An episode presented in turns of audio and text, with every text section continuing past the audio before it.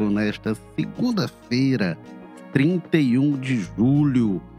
É, segunda-feira é dia de jogo político que você acompanha no YouTube do Povo, é, no Facebook e também depois, aí não ao vivo, mas nas plataformas de áudio, né, Spotify, Amazon, enfim, você acompanha.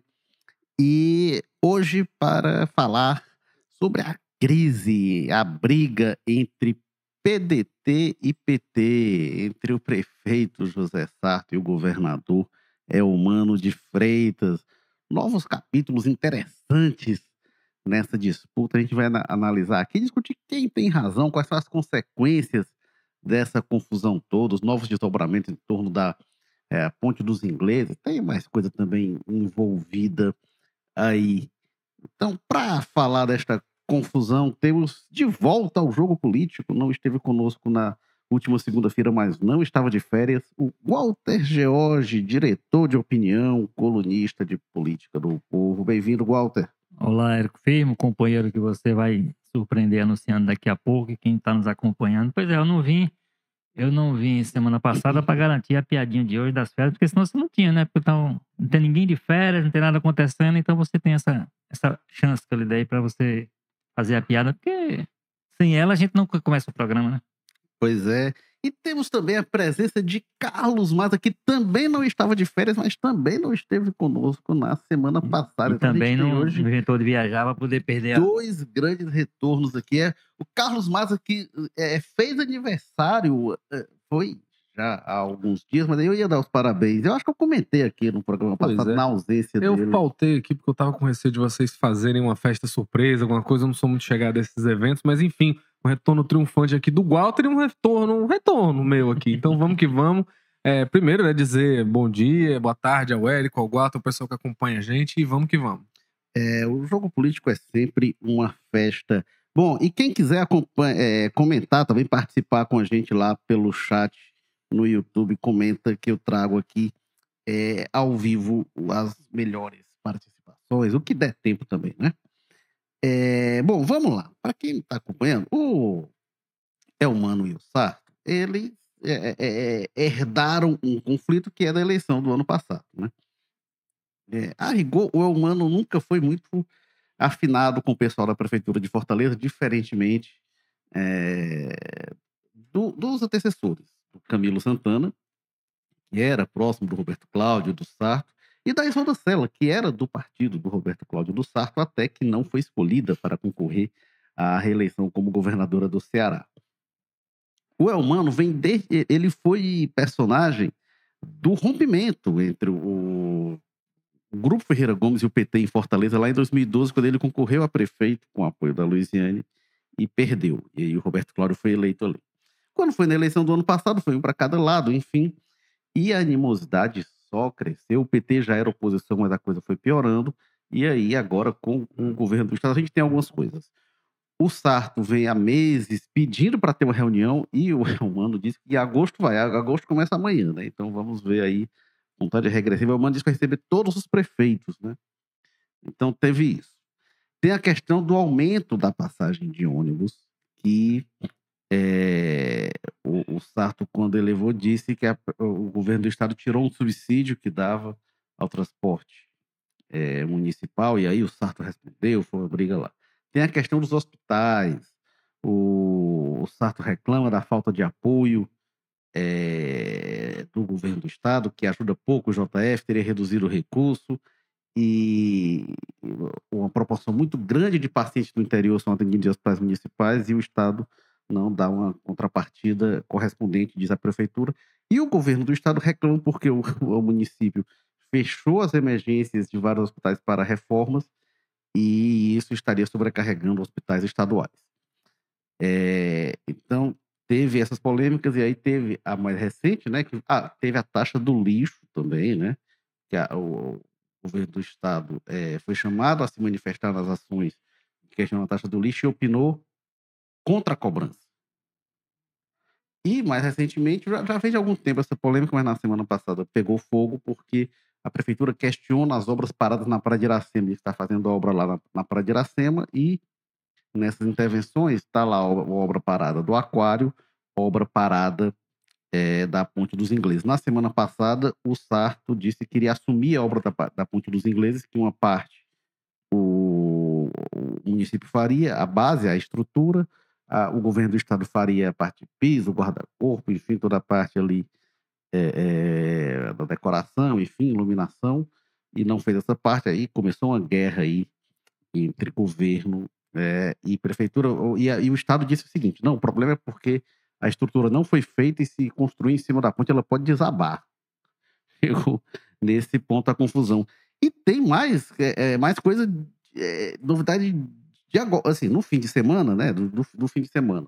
No fim de semana, o Sarto fez lá a reunião do secretariado e botou uma provocaçãozinha, vamos dizer assim, fizemos avaliação aqui é, da, das intervenções municipais, não tem nenhuma obra parada. O governo do estado ele aponta, pelo menos, reclamação em relação a essas duas.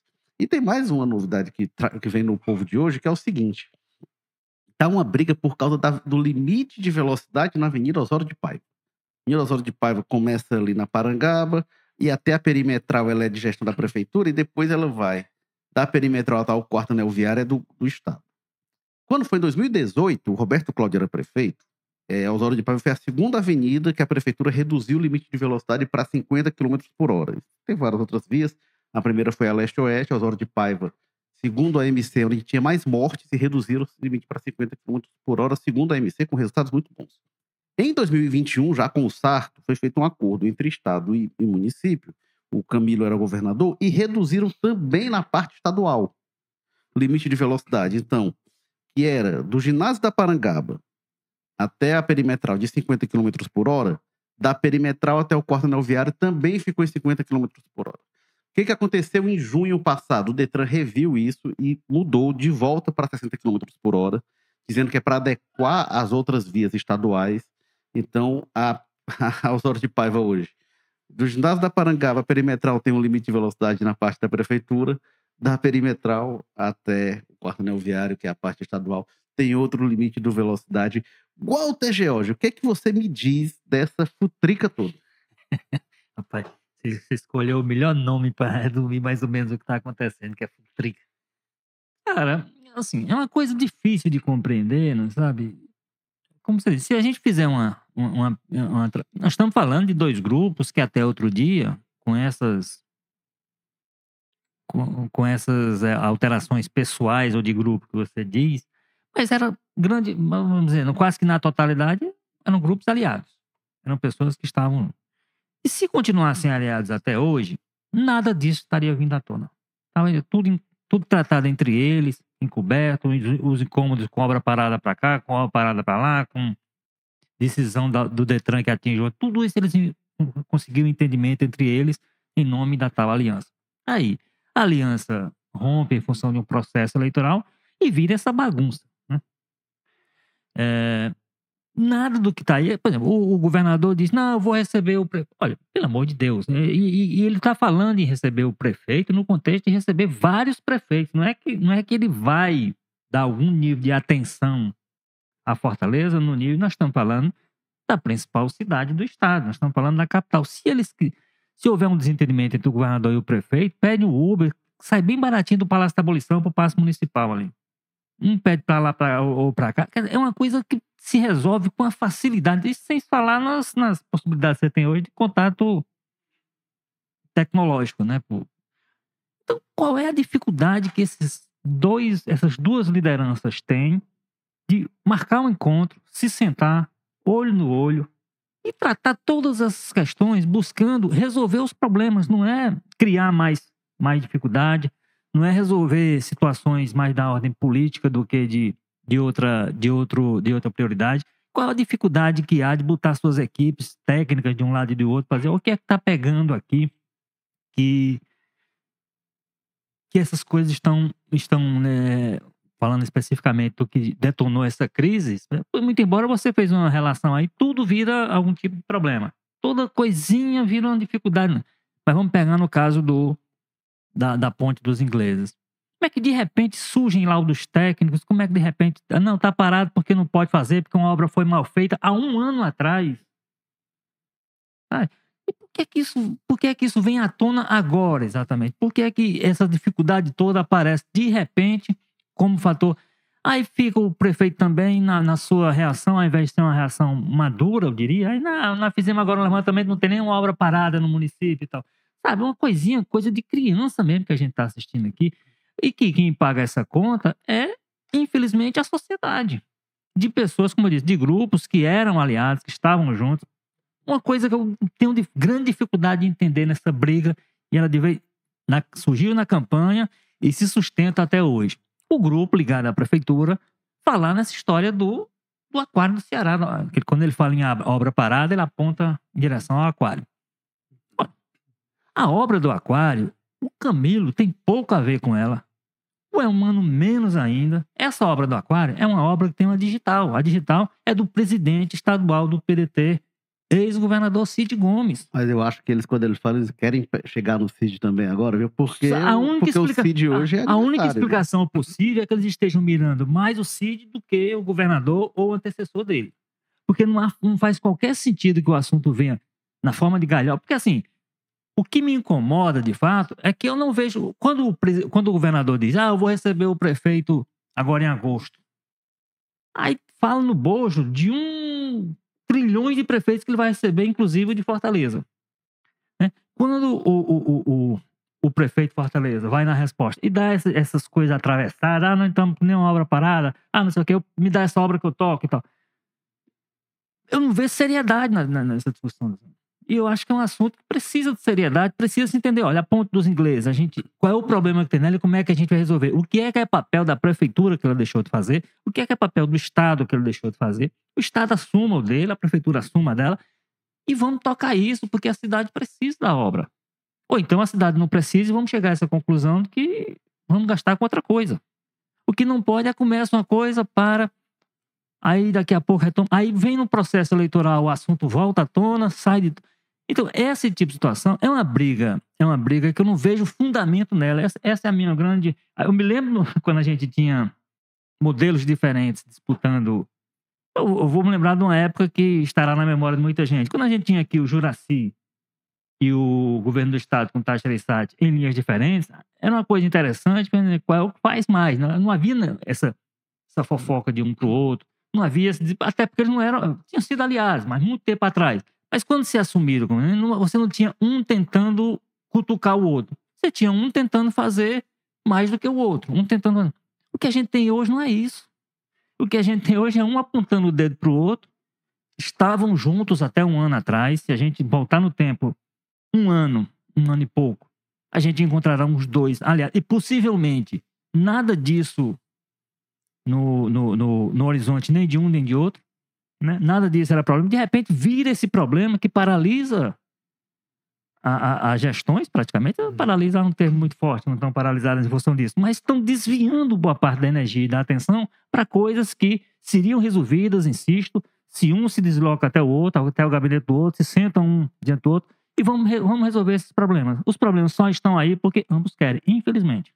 É, agora, lembrando que essa confusão que a gente tem, esse desencontro, ele se reproduz dentro do PDT, né? Porque no PDT só, só investe a ordem, porque o Cid assumiu a direção estadual e ele tinha já mandado recados para se encontrar, para conversar com o Roberto Cláudio, que é o presidente municipal. E o Roberto Cláudio nunca respondeu, e depois de o Cid entrar na direção estadual, não há informação de que ele tenha esse contrato, nem tinha agendado, nem tinha previsão de nada. E, e a ironia, né, Érico, que quando o, o Cid faz um acordo com o André Figueiredo, para o André Figueiredo, que estava presidente, se licenciar, e o Cid assumiu, o Edu André saiu falando: oh, a gente inclusive fez aqui um combinado para que o Cid ajudasse na interlocução entre o Sarto e o Romano. Pelo visto, já tem aí um ponto do acordo que não está indo muito bem. É, perguntaram ao Elmano e o Elmano disse assim: não precisa de ponte entre eu e o Sarto. E aí apareceu esta ponte, a ponte dos ingleses. Mas diga aí, Carlos Maza. Eu... Olha, é muito difícil fazer muitos comentários depois dessa aula magna aí que o Walter deu, que eu acho que é muito o que eu penso mesmo. Mas assim, para não fugir, né, do debate, não parecer que eu tô evitando de, de, de, falar um pouco mais sobre isso. É, primeiro, eu acho que aquela palavra que o Eric usou, futrica, resume muito bem, mas mais do que isso, a gente está tendo também aí o primeiro gostinho, muito provavelmente, do que deve ser a campanha eleitoral do ano que vem, né? O contexto que tudo isso está acontecendo, o PDT aí em racha, Cid para um lado, Ciro para o outro, né? Essa história de que o PT vai ter candidato próprio, ou quer apoiar o Evandro, ou até pode mesmo pode vir filiar o Evandro no PT. Então, hoje está se desenhando muito, né? A ironia. O grupo que sempre, o PT e o PDT sempre usavam esse discurso para atacar o capitão Wagner. Diziam, não, o prefeito de Fortaleza tem que estar tá alinhado com o governador, né? Era o argumento sempre nas campanhas eleitorais. Agora a gente está vendo aí né, um Sarto candidato à reeleição, muito provavelmente vai vir com outro discurso, né? Vai vir com um discurso de oposição ao governo do estado. Então, muitas coisas é, colocadas. E aí, nesse embate, Érico Walter, a gente vê. Primeiro, são vários embates, né? A questão do ônibus, da passagem, do subsídio, a questão do IJF, tratamento oncológico, fechamento de emergências, aqui agora até o Osório de Paiva. E é aquela história. Em alguns, o governo do estado tem razão, em outros, a prefeitura tem razão. Eu acho que nesse caso específico das pontes dos ingleses é muito difícil é, defender a postura do governador, né, do governo, o Mano de Freitas nesse caso. Porque, por mais que eles tenham razão, que a ponte esteja mesmo condenada, esteja numa situação difícil, ora, o próprio Quintino conversou comigo e me disse que aquela inspeção que eles fizeram, aquelas imagens, tinha sido 10 dias antes da quarta-feira passada. Ora, 10 dias antes, por que fazer só agora? Eu não estou dizendo que é isso, mas a impressão que dá é que parece que o governo do estado soube que a prefeitura ia tomar a obra e correu para, né, criar alguma história ali. Não estou dizendo que isso aconteceu, mas é a impressão, porque 10 dias antes, ora, se a obra já estava entregue desde janeiro do ano passado, a gente, desde esse rompimento no ano passado, deputados estaduais ligados ao Sarto e ao Roberto Cláudio têm cobrado isso. O Antônio Henrique, o Cláudio Pinho e o Queiroz, né, justiça seja feita lá, que são os deputados do PDT que fazem oposição ao humano, já falaram dessa obra, pelo menos ali, eu pelo menos ouvi, contei umas cinco vezes. Então, por que né, não fizeram esse, esse laudo até com mais frieza, mais distância desse debate lá atrás, porque só agora. Então, fica muito complicado aí para o Estado né, diante desse contexto e tudo mais. Por mais que eles tenham razão, zap tudo ali. É, e lembrando que há um, uma pendenga com relação a isso também, que o Quintino Vieira, o secretário de, né, o superintendente de obras públicas do Estado, diz essa questão de que a ponte estaria condenada, que seria irresponsável colocar equipamentos de cargas ali, e o Samuel Dias da prefeitura é, dizendo o contrário. Os dois engenheiros especializados nisso não tenho razão nenhuma para duvidar das credenciais de ambos os lados. Então acaba sendo complicado que até né, nessas questões tão técnicas e importantes para a cidade, a gente vê claramente que há aí, né, se os dois têm competência, os dois têm credenciais e estão discordando numa coisa tão básica, é porque fatalmente a questão política contaminou um pouco ali. E agora, só concluindo assim, essa outra coisa é muito difícil entender ou, ou dar razão ao humano, como o Walter colocou, e não recebeu o prefeito, né? Por mais que possa dizer o prefeito está querendo espetacularizar, o prefeito está querendo criar um picadeiro político, para ele é interessante, mas é aquela história, né? A gente tem ali, ó, Maracanaú, uma cidade aqui que é da oposição, fechou acordos agora recentemente via né, o deputado Firmo Camussa, que está na base do governo, não é o Érico Firmo, é outro Firmo. É, o dele é primeiro nome, o, o, o do Érico é sobrenome. É, o Firmo Camussa fez um acordo lá, fechou lá as emendas com o governo que vai enviar e o governo vai fazer uma obra de uma ponte ali, né? No Maracanã para Pacatuba, se eu não me engano. E uma questão de centros de saúde e tudo mais. Então, ora, Maracanaú, que é um, um município ali, né, grande, importante, já foi recebido, já teve demandas contempladas. Por que, que é tão difícil, então, é, receber o prefeito Sarto? Nem que seja para pra, pra colocar em limpo. O Almano foi pro e... aniversário do Roberto Pessoa, né? Tava o Arthur Lira também, mas tava o Almano. Pois é, eu acho que tá ficando de um jeito que tá muito difícil negar que tem um componente político de ambos os lados. Eu não tô dizendo que o Almano está. É, mas a questão é que nesse caso aí tá difícil um pouco para ele, né? Porque, enfim, acaba afetando um pouco a população nessas duas questões. Bom, quem quiser comentar aqui pelo, pelo YouTube, eu vou trazer as manifestações. Eu acho que o Sarto não convidou o Elmano para o aniversário dele, não. O aniversário foi em fevereiro. Não sei se convidou, não, mas tem aqui a participação do Carlos Sabino dizendo: o povo continua sendo apenas pano de fundo, infelizmente. Eu vou já falar também sobre essa questão da, da ponte, mas eu queria ouvir vocês. O povo, é o seguinte, não o jornal, né? É, não, não, nós, nós Mas é o seguinte, eu, a minha impressão é que nessa questão da ponte, eu acho que é a primeira vez nessa polêmica toda que o Sarto consegue sair da defensiva. E acho que. Porque ele realmente foi lá, bateu no peito e disse: pois não tá, o Estado não faz a parte dele, não. Deixa que o, a prefeitura vai fazer. E a gente vê que aí o Estado reage e diz: não, olha, pode desabar, peraí, tem que ver a segurança. E aí o Almano, já na, no, sábado, na sexta, ele disse: se tiver segurança, o Estado vai fazer e tal, porque ficou feio para o Almano. Né? Quando o prefeito diz: não, você não vai fazer a sua parte, que era o combinado lá pelo acordo, deixa que eu faço. Porque a ponte, vamos lá, a ponte está em uma área de, de marinha, que é da União. Há muito tempo ela teria sido cedida pelo Estado, mas a prefeitura, o que a prefeitura diz, inclusive, nos documentos, é que ninguém achou o termo de cessão. É, é, enfim, e aí por isso que até que a prefeitura está é, é, fazendo, porque sempre as intervenções ali eram estaduais, desde a época de Ciro, Tasso ali, que tinha intervenções estaduais, CID, a mais recente. É, então, quando o Sarto diz, não, peraí, deixa que eu faça, até o Cláudio Pinho, o deputado que teve aqui em outro jogo político, ele, quando foi comentar essa questão, ele disse, olha, o governo está querendo achar culpado e a prefeitura está querendo resolver. E realmente, quando o Sarto diz assim, não, a gente vai fazer a obra, a gente vai assumir a parte que não era nossa, mas vamos fazer, ele sai da defensiva, porque na taxa do lixo é um tema muito incômodo para o Sarto, ele fica ali na defensiva. Na passagem de ônibus ele até foi para cima, mas era ele aumentando o preço das passagens de ônibus e dizendo e atribuindo a responsabilidade, não era uma situação confortável. Na questão dos hospitais ali, é fogo trocado, né? A, outra questão, ele pedindo uma reunião. Essa eu acho que é a primeira vez que ele não, ele está é, é, é saindo o, da defensiva. O que, é que você acha, Walter, de hoje? Não, eu, você tem razão. É, eu só entendo o seguinte, que ele erra quando ele passa do ponto. Mas se ele mantém a, a discussão no limite do, do, do, do da, da, questão relacionada à polêmica relacionada a pontos ingleses, como disse o Maza, inclusive apontando essas contradições do governo de fazer um laudo alguns dias do governo, da prefeitura decidir que vai tocar, vai, vai assumir a obra, se ele fica com relação a isso e diz assim, todos postos a fazer, vou fazer, é uma ofensiva relacionada a um tema, eu só acho que ele peca e aí ele erra, né? possivelmente aí a gente vê começando o, a contaminação eleitoral da discussão, que é, um, que é ruim, né? é ruim para a cidade, é quando ele começa a fazer esse comparar. Ah, então aqui não tem obra parada. Aqui a gente aí começa ele, o pessoal dele começam a falar dessa história, por exemplo, da, da do aquário. O aquário é uma obra que me incomoda como morador da cidade como cidadão do Ceará. É um esqueleto ali que a gente abre, a gente se sente agredido por ele.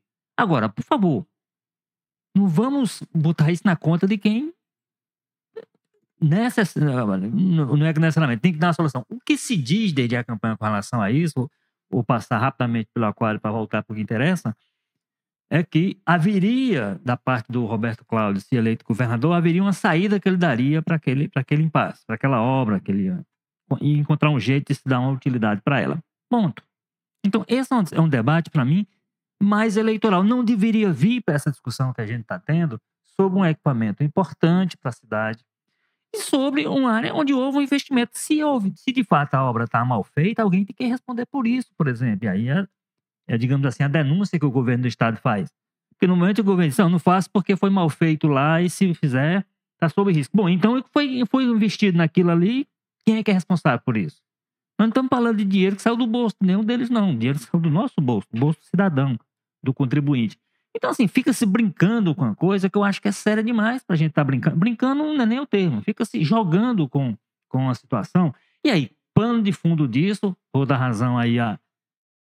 Pano de fundo, processo eleitoral, processo político de 2022 que não acabou e de 2024 que está para começar sem que eles tenham resolvido 2022 criando até essa, esse problema que você disse. Assim, o problema começa dentro do próprio partido do, do prefeito. Dizer, parte da provocação é muito mais para o, contra o presidente estadual do partido, porque tenta fazer uma costura para a volta da aliança, do que até do que até contra o governador, contra seu antecessor, que são que seria o Camilo e o Mano. Cria-se uma confusão e quando você espreme, espreme, é questão eleitoral, é questão política. Não, vamos até lembrar, algum pouco atrás, para ver ilustrar bem essa questão do PDT estar tá desse jeito, né? algumas semanas atrás, antes de fechar o acordo entre o Cid e o André, o André publicou né, nas redes sociais um texto, uma imagem dizendo, reclamando de obras paradas do governo do estado em Fortaleza, Oi. dizendo, sugerindo ali que o governo humano estaria, né, é, dando ali vingança ali ao, ao Sarto com relação à eleição do ano passado. E ele coloca as imagens lá da linha leste do metrô e do aquário, que são obras emblemáticas do Cid, né? mas... Do governo do Cid. E quando a gente faz a ligação óbvia entre as duas coisas, ele na imprensa, né, digo, é. ampliada, ele publica um texto dizendo, olha, não, não nunca citei o Cid, teve governos que vêm depois, estão tentando me intrigar, sendo que, ora, não dá pra olhar pro aquário do Ceará e não ver um Cid, Cid Gomes bem grandão ali. O Acário, você, você não tem como implicar o Elmano, você não tem como implicar o Elmano com uma obra O, o do Érico já escreveu algumas vezes sobre isso, né? Sobre a postura do Camilo. É, o, o, o Camilo, o que, o que o pessoal tem até dito, o pessoal ligado à prefeitura, eles têm dito, e aí o Elcio foi, o Elcio, vice-prefeito hoje, né, que foi chefe da Casa Civil, ele disse que o Camilo teve às mãos a possibilidade de resolver, e o Camilo realmente foi o governador que ficou com o aquário por mais tempo. Então ele pode, pode se dizer isso. Só que o Camilo decidiu não colocar mais dinheiro público ali, depois de mais de 100 milhões, 100, e muitos milhões que foram colocados lá, é, decidiu não colocar mais dinheiro público, eu acho que estava certo. Mas o que diz assim, não, tinha como ter resolvido e decidiu não resolver. Ok, você pode colocar essa culpa, mas antes tem uma culpa anterior do, do Cid Gomes, que é o quê? A previsão do aquário era para a Copa de 2014. Governo Cid. Então ia terminar no próprio é. governo Cid. É, para aproveitar os turistas que viriam para a Copa. né? É, é, colocaram a linha leste do metrô, colocaram uma, uma pá de coisa que nunca saiu, né? Tem uma forma de você de, de você não poder reclamar do seu, antecessor, do seu sucessor de não terminar a obra, que é você concluir no prazo que você tinha previsto, né? Quem entrega a obra não tem, não tem esse problema. É, bom, mas eu, eu queria abordar também essa questão da ponte, porque a gente disse, ah, desse problema, e aí, a obra de um ano atrás, enfim. A ponte está interditada desde 2018. Então passou, e não era, aí não era questão política, não. 18, 19, 20, aí em 21. É porque essa etapa que está sendo questionada agora foi entregue no começo do ano passado, né? Isso. Que aí naquele momento poderias ter, ter É. feito algum tipo de. Pois é. Então, ela passou, ela tá aí há cinco anos interditado. É um equipamento que está numa área turística, uma área super visitada de Fortaleza. Imagina como não deve estar as coisas na periferias do, é, é, é, da cidade e nos rincões do estado. Porque se um lugar ali que tá todo mundo vendo, que quem visita tá vendo o negócio ali parado, largado, fica assim, imagine. E não, e não é que não estava sendo feito nada, né, Érico? Assim, assim, foi feito, algo foi feito lá e está se dizendo agora, pelos laudos, que o que foi feito lá não presta, não tem qualidade. Então é. tá certo. Então quem é o responsável por isso? O que que acontece? Aí tem, tem um vídeo, né? O que, que, que acontece? Você vê a ponte lá, foi feita. A, a estrutura do piso foi feita. Embaixo tem as pilastras, né? No vídeo, o que se mostra ali é, é- não parece realmente que as pilastras passaram por obra, só se teve um, um, um acúmulo de sedimentos muito grande é, do ano passado para cá. Parece que as pilastras não foram mexidas. O que a prefeitura aponta, se foi feito teste de carga, inclusive, é como se não precisasse. Eu não sei se vai precisar ou não. Chama o CREA, né?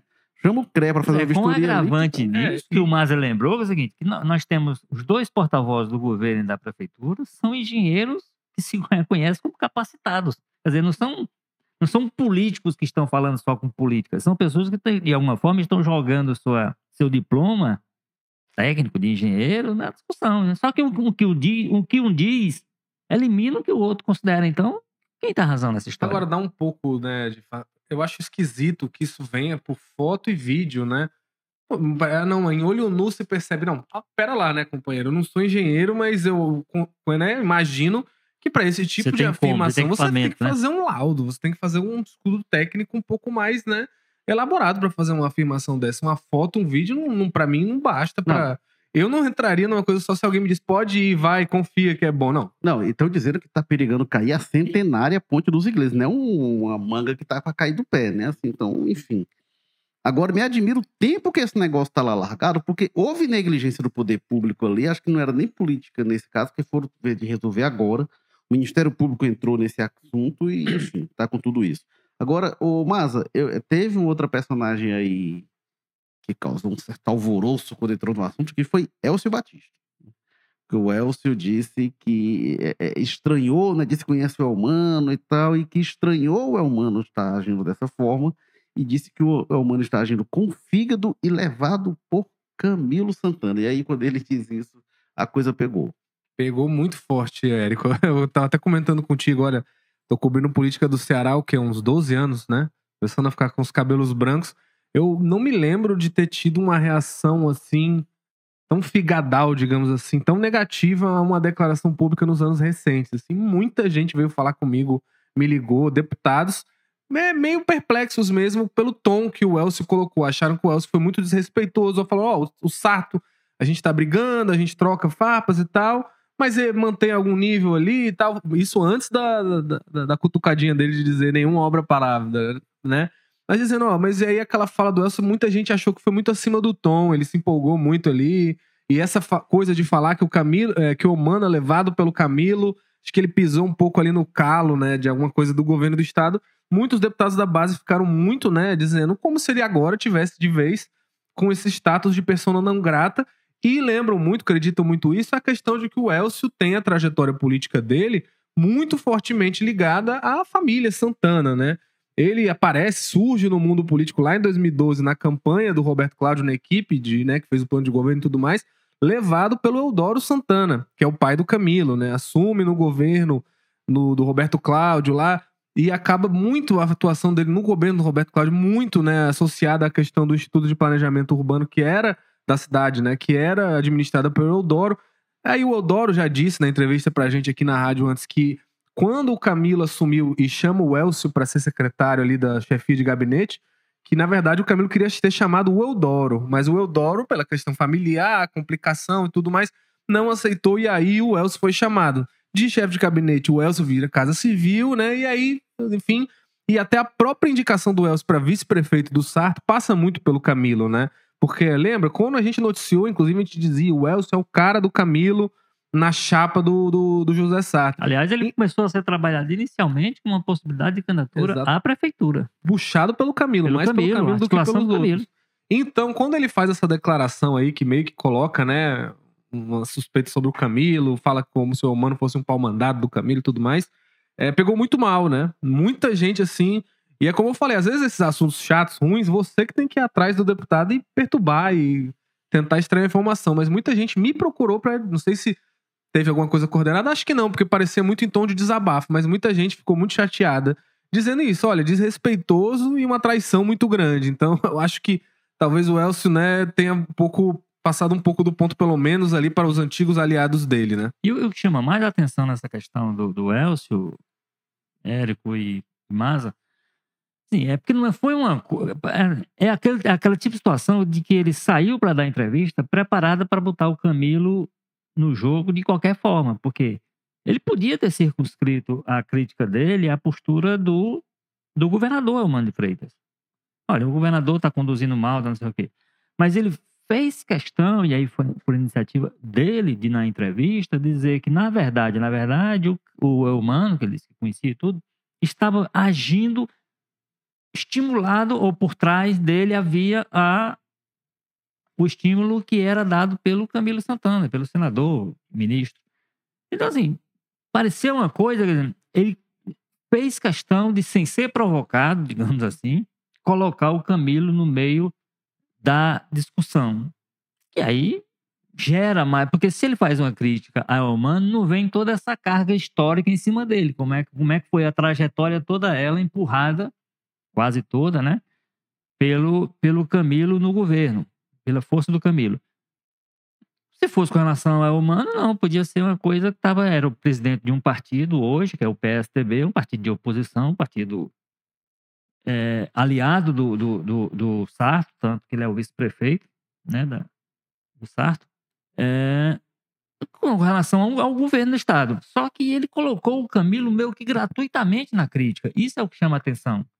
Então tem, tem um sentido, não sei se eu posso chamar de estratégico, mas tem um sentido programado para aquela crítica, que é o que chama mais atenção, porque você não, não, se, não se conhece, pelo menos de público, uma, um desentendimento, digamos assim. Tem uma decisão que o Elcio ir por um caminho diferente a partir da campanha, né? Que ele ficou ao lado do, do Roberto Cláudio, ele apoiou o Roberto Cláudio. Mas aquilo podia ter sido um episódio eleitoral Acho que o, se, se encerrava eleitoral, né? Mas na campanha não foi nem ele ficar com o Roberto Cláudio, é que ele lançou uma nota pressionando a Isolda a apoiar o Roberto Cláudio isso, também na é. época. E aquilo ali que. Mas mesmo isso, mas podia ter ficado circunscrito aquele período eleitoral. Passou o período eleitoral, faz o, rea... faz a...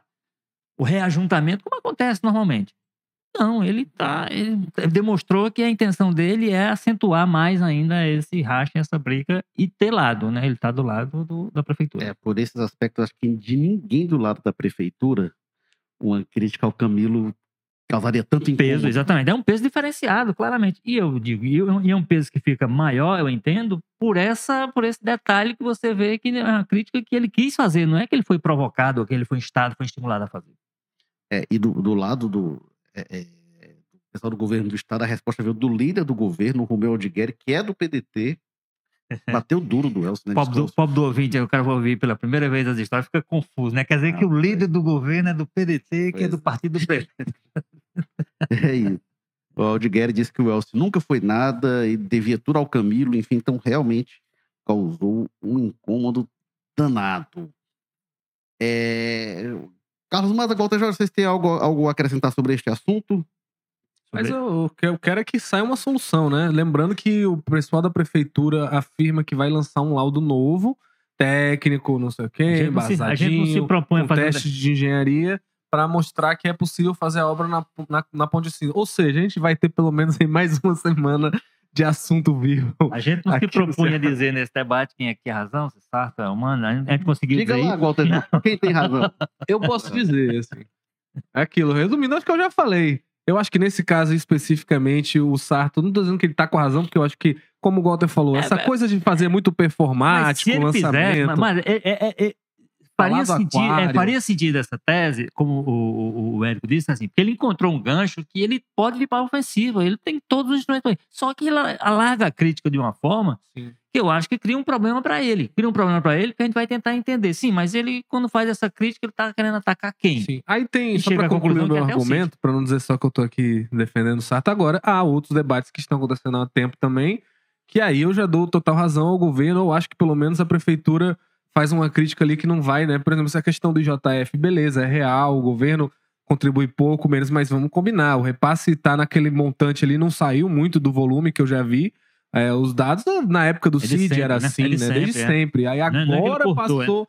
Ah, por causa da eleição do ano passado, isso vai virar um problema, é? porque, é, é porque também, é porque também houve, na época da pandemia, houve um tipo de, de situação diferenciada que aí o Elmano encontrou essa situação e ele teve que fazer um ajuste, inclusive, em função do orçamento do Estado. Mas, mas não foi para tirar dinheiro, foi para voltar ao padrão. É, a impressão é que muitas das ações da prefeitura parece que estão querendo instigar o governo a admitir que está com uma situação financeira complicada, né? É, o que eu acho engraçado disso tudo é porque justamente isso. Toda vez que governador e prefeito brigam, o IJF surge como crise. Essa coisa Parece, mas o É, isso é IJF, antiga. essa questão do É. IJF, A gente fez uma matéria falando isso lá atrás, em janeiro, quando os primeiros vereadores começaram a falar disso. Ó, volta a pauta do JF. Tássio e Juraci, eu tava no berço ainda, o Walter Jorge tava tratando aqui disso. Aí, é, é, é, Luiziane e Lúcio Alcântara, a mesma coisa. Eu estava entrevistando o Antônio Frota, né? O próprio, né?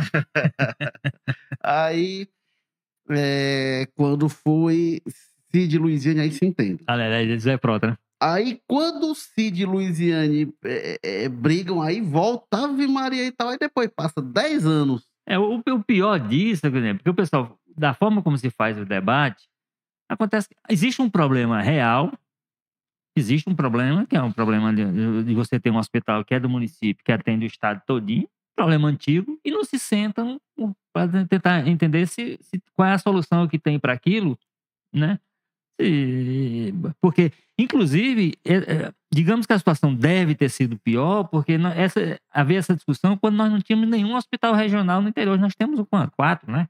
Que, em tese, são hospitais que já seguram Um muita acerto gente. do governo Cid Gomes aqui, só pra não dizer que Pois a gente é. só tá falando mal. Pois é, quando o Cid fez, eu me lembro que foi, foi feito um levantamento da época, eu não saberia me recordar, mas fazia X anos, muito tempo, que não se construía um hospital. É, não, o que se diz que nunca tinha sido construído. Nunca, né? Naquele É. tamanho, naquele nível de equipamento, acho Pois que é. daqueles ultrassons modernos lá que fazem todo tipo de coisa, acho que lá em Sobral foi o. E o problema não se. E o problema De não, Juazeiro, né? que foi- foi o E você não tira a pressão do JF. Então é preciso se sentar para entender. Agora não vai se sentar para entender no meio de uma confusão dessa, botando assunto. É, agora deixa eu trazer só aqui um outro assunto pra gente encerrar aqui, antes da gente encerrar aqui o jogo político. Foi a manchete do povo de hoje, que a gente traz uma avaliação sobre o, o começo né, dos governos Lula e Bolsonaro. A gente pegou ali os seis meses de governo Lula, os seis meses de governo Bolsonaro, e tem aqui alguns indicadores, né, também. 2019, né, começo do governo Bolsonaro, no primeiro trimestre teve uma queda de 2% é, do PIB em relação ao trimestre anterior e um crescimento de 0,5% em relação ao, ao mesmo período do ano anterior. Então, queda de 2% e aumento de 0,5% conforme o critério. E agora, 2023, teve crescimento de 1,9% em relação ao trimestre anterior. Isso só teve dado até agora o primeiro trimestre, tá? Então, e em relação, em, em, primeiro trimestre, em relação a outubro, novembro, dezembro. E aumento de 4% em relação ao primeiro trimestre do ano passado. Desemprego hoje são. É, é, agora, pegando aqui do segundo trimestre, né? É, terminou com 8,6 milhões de desempregados. Em começo do governo Bolsonaro, o segundo trimestre terminou com 13 milhões. É, a taxa é de 8%, na época era de 12%. Avaliação dos governos, né? O Lula tem 38, é, é, aliás, 37% de ótimo e bom, 38 era em abril. Agora, julho tinha 37%. Bolsonaro tinha, no, no, com seis meses de governo, tinha 33%, segundo Datafolha. Lula, 27% de ruim e péssimo. Bolsonaro, 33% de ruim e péssimo. Começo de governo Bolsonaro, é, aprovadas a, exceção à chamada regra de ouro, né, que é uma regra fiscal lá, e reforma da Previdência aprovada, terminou de ser aprovada em outubro, na verdade, daquele ano. É, reforma da Previdência. O governo Lula aprovou o novo arcabouço fiscal, falta ainda é, voltar para a Câmara, né? Passou Câmara, Senado, falta voltar para a Câmara. E na Câmara passou a reforma tributária. E tem também as polêmicas, né? Aí, nesse aspecto, é, nesse critério das polêmicas foram várias, a gente selecionou aqui algumas. É, Walter Jorge, qual dos dois governos começou melhor, considerando que o governo Lula teve também o 8 de janeiro, né? Um fato catártico, digamos assim. Eu acho que se a gente considerar, colocar os contextos, é, for cada chegada, eu entendo que o Lula tem estar sendo muito melhor. Ah, os números você, você mostrou aí que eles apontam isso, no quadro econômico, por exemplo, na comparação do, de um período com o mesmo período do ano passado, 4%. Né, o Bolsonaro acho que é meio por cento de crescimento. É, e uma das análises foi feita aí com a qual eu concordo, que o material fala, seguinte, é você tem que ver as expectativas. O Bolsonaro, quando ele começou o governo, ele chegou é, sob é, com crédito. Ele tinha crédito do, do, mercado financeiro, pessoas. Ele tinha o grupo que lhe fazia oposição e que entendia que o governo dele seria cheio de problema, mas ele tinha do ponto de vista do mercado uma, uma grande porque ele tinha uma equipe econômica através do, do Paulo Guedes, que conquistava isso. E ele foi perdendo isso ao longo do tempo. Com o Lula, nesse aspecto, dá-se o contrário. Ele chega sob uma grande desconfiança. Vamos lembrar a dificuldade que ele teve para emplacar o Haddad como ministro, porque se queria, fez um lobby, um, um, movimento muito forte, por exemplo, em favor do nome do Henrique Meirelles. É, e ele bancou o Haddad. O Haddad começou sob essa grande desconfiança, houve uma pesquisa no mercado, como nem se melhorou, que teve um lá que deu 100% de desconfiança com relação ao Lula. 100%, quer dizer, ele não conseguiram ouvir um agente do mercado que dizia assim, não, eu tenho, eu acho que vai, o governo vai ser bom.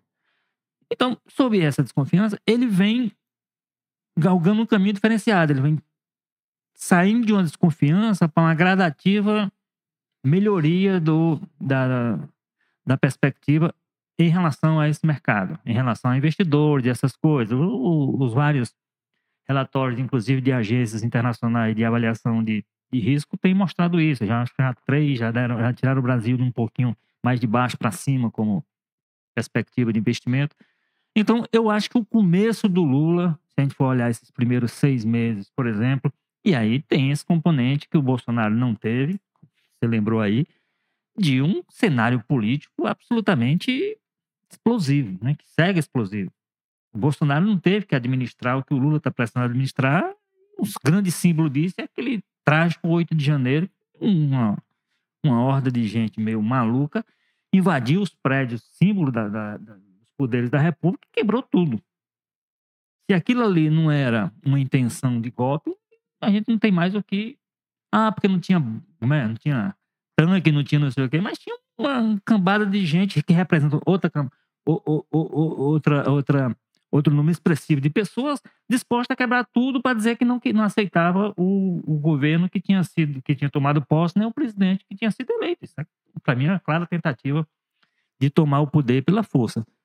Então, eu acho que nesse contexto todo, e até, até o, nas realizações parlamentares, digamos assim, dos dois governos, a reforma da Previdência é a vitória do Rodrigo Maia, presidente da Câmara. Se o Rodrigo Maia não pega aquela proposta, bota debaixo do braço e diz, vai ser aprovada na marra, o governo não teria conseguido é até uma votação parecida com a, com a da reforma tributária, né? 400 e tantos votos. Mas em função de. Agora também houve articulação do, do, do presidente Arthur Lira, né? Mas essa, essa da reforma da Previdência. Talvez o governo conseguia aprovar essa agora, não com a votação que teve, mas conseguiria voto para aprovar com a articulação própria dele, né? usando os instrumentos que, que o governo tem nessas horas. O Bolsonaro, mesmo usando os instrumentos que tinha na época, mas sem o apoio que ele teve, fundamental. Na verdade, essa reforma da Previdência é mais da conta do. Tanto que a, a proposta do governo era muito mais agressiva do Paulo Guedes. Já teve que amoldar porque o Rodrigo Maia tinha noção do que, é que era possível passar. Agora, ele foi o grande responsável por essa aprovação. O governo não tinha nem articulação política. O governo veio ter articulação política dois anos depois, quando o PP foi. Quando o Lira virou o grande aliado, o, o, Ciro Nogueira, o Ciro Nogueira foi ser o articulador político, passou a ter articulação política, mas naqueles esses dois primeiros anos do governo foram absolutamente nulos nesse sentido. Então, eu acho que se a gente pegar os dois governos, os dois períodos, as duas circunstâncias, os dois contextos, os dois cenários, eu acho que o Lula começa melhor do que o Bolsonaro.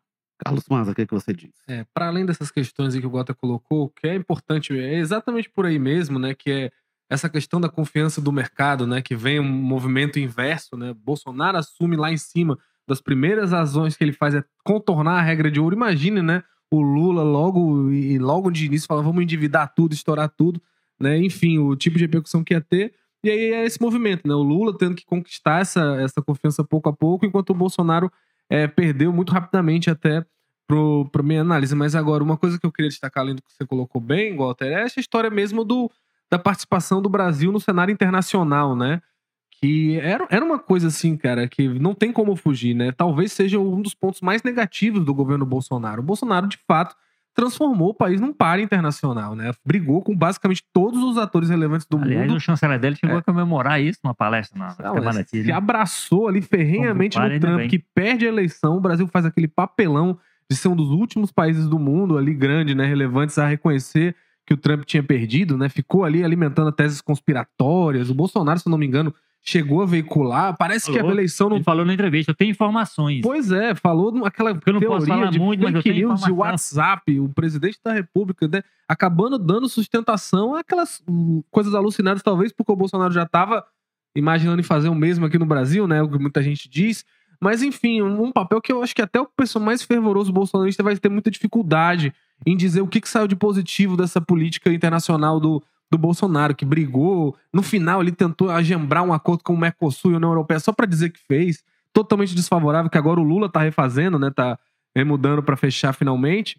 É, mas, enfim, um governo que teve uma postura muito alinhada ali a ditadores, de, mas dessa vez de extrema direita, né? Adora dizer que o Lula tem relação com o ditador de esquerda, mas fez o torto e o diabo com todo tipo de ditador aí acusado de violação de direitos humanos também, de censura e de tudo mais, é, pelo mundo inteiro. E hoje a gente tem uma postura muito mais de reinserção né, do, do país nisso. Eu tenho certeza que o corpo técnico do Itamaraty está respirando muito mais aliviado. Tem, claro, o Lula uns episódios ali de trocar as bolas, falar umas besteiras, né? Quando ele diz lá, no caso da Venezuela, que né, a democracia é uma questão relativa, mas enfim, né, você percebe que mesmo com esses, esses erros, há um, um interesse do país de voltar a ter uma postura institucional com relação ali a, a, a questão da, da, das relações internacionais, né? Principalmente com fechando vários acordos logo no início do ano, enquanto o que, que a gente viu no Bolsonaro? O Bolsonaro fez foi atrapalhar, né? Quase tudo que tinha do Fundo Amazônia e tudo mais. brigou, falou que a Noruega matava baleia, né? Quando eles eram os principais financiadores do fundo, brigou, xingou a mulher do Macron lá. Enfim, eram episódios muito pequenos, né?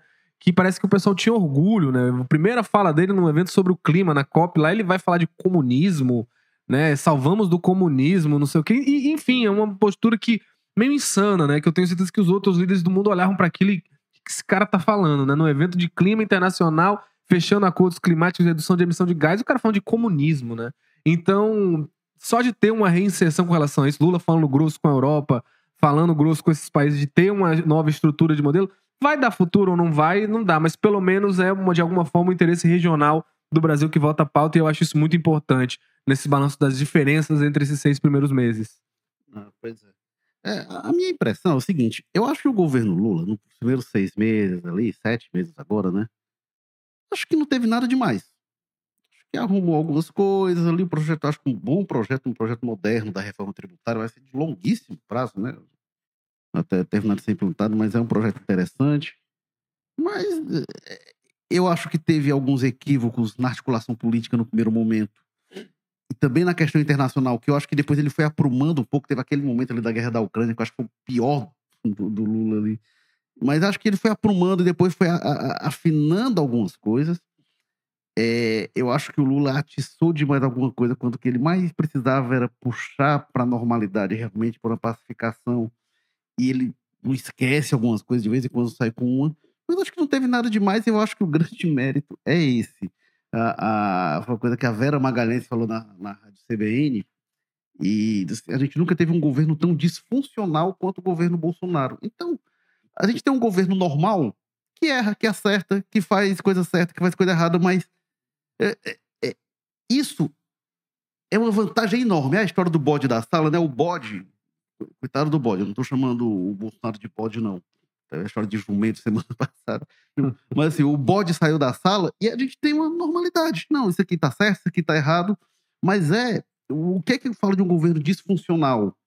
Um governo que não faz aquilo que tem de fazer. O, o, o governo tem algumas coisas que ele tem de fazer. Ele pode conseguir ou pode não conseguir.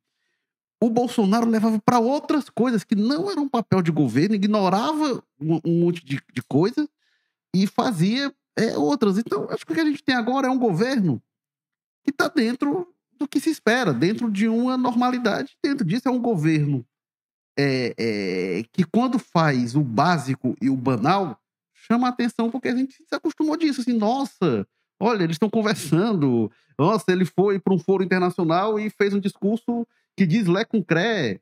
E, infelizmente, porque assim, para o Brasil, isso virou notícia, né? Isso coisa que não era notícia é, é, é, discursos internacionais do Lula, lembro dos primeiros, que era uma coisa protocolar, que a gente diria que era um, um discurso sem lead em outros momentos.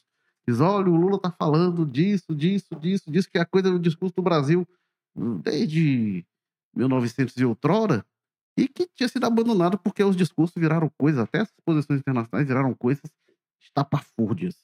Não sei se alguém quer acrescentar mais alguma coisa, senão a gente vai passando a régua aqui, Walter Jorge. Não, eu, da minha parte eu já tinha disse tudo o que eu tinha para dizer. Já fiz meu desabafo. pois então, Walter Jorge, muito obrigado, Walter. Quem quiser acompanhar mais coisas que o Walter tem a dizer, ele escreve todos os domingos no Povo Mais, no Jornal de Papel, que estou na minha mão, esse aqui é de segunda-feira. Né?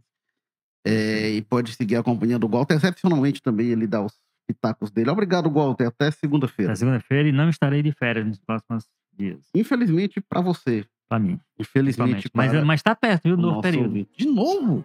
é porque eu só terei 15 dias da última é, vez. Né? São 30 que a gente tem. A lei, a, lei, a, lei, a lei determina. Obrigado, Carlos Maza, que não tem mais férias esse ano, né? Pois é, tô, tô lamentando isso aí, mas enfim, a vida é a vida, né? Vamos que vamos.